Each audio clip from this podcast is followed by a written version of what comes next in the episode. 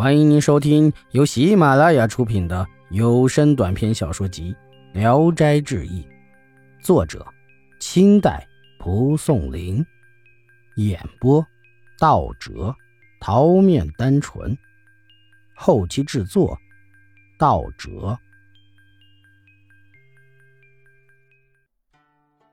知臣，洞庭湖中常常有水神借船游湖。有时，一只空船系在那里，缆绳会突然自己解开，随水飘然行驶起来。这时，只听到空中歌吹并作，乐声渺渺。船家蹲伏在船的一角，闭着眼凝神谛听，不敢抬头看上一眼，听任空船自由行驶。游完，船会仍然回到原来的地方泊住。有一个姓柳的书生。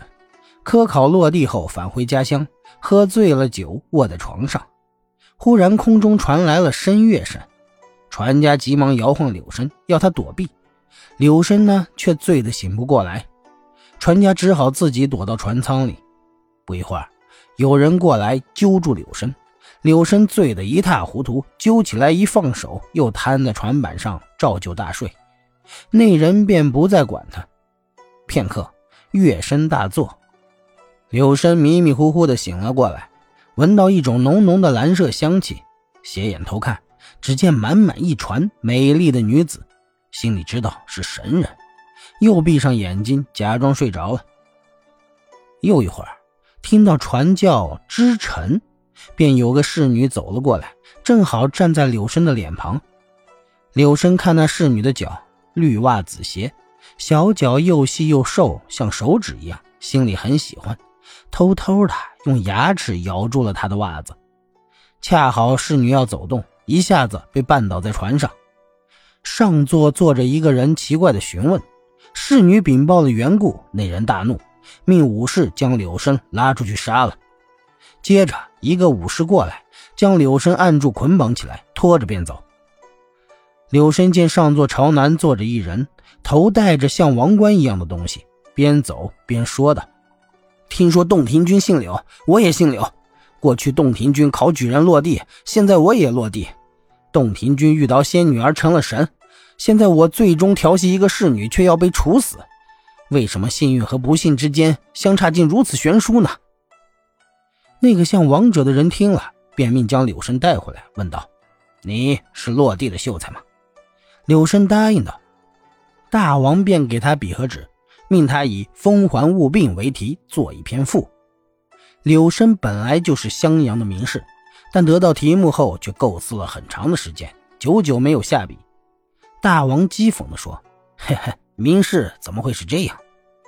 柳生放下笔，辩解道：“过去左思做《三都赋》，十年才完成，可见文章可贵的是精妙，不是写得快。”大王笑着点了点头。又过了两个时辰。柳生才脱稿，大王阅览毕，十分高兴，称赞道：“啊，真不愧是名士。”于是命作赐宴。片刻之间，珍馐美味纷纷摆了上来。柳生和大王正在答对间，一个官员捧着个本子过来禀报：“溺死人的名册已经造好了。”大王问道：“多少人？”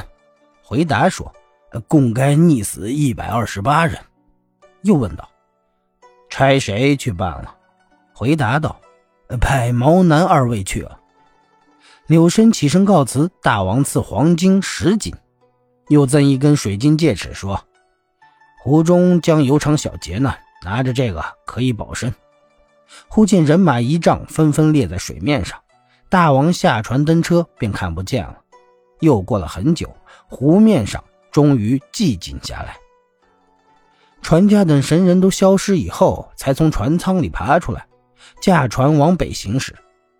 正遇逆风，船行得十分吃力。忽然有个铁锚浮出水面，船家惊骇地喊道：“毛将军出来了！”各船上的商人立刻全都伏在船里。又不长时间，湖中出现一根木头，直立在水中，忽上忽下摇动不已。船家更加的恐惧，大喊：“呃，南将军又出来了！”话音刚落，狂风大起，湖中万丈波涛遮天蔽日，四周的船只全部倾覆。柳生见状，急忙高举起水晶戒尺，震惊危坐在船上。说也奇怪，滔天的波浪压到柳生的船前，便一下子没了，由此柳生的船得以保全。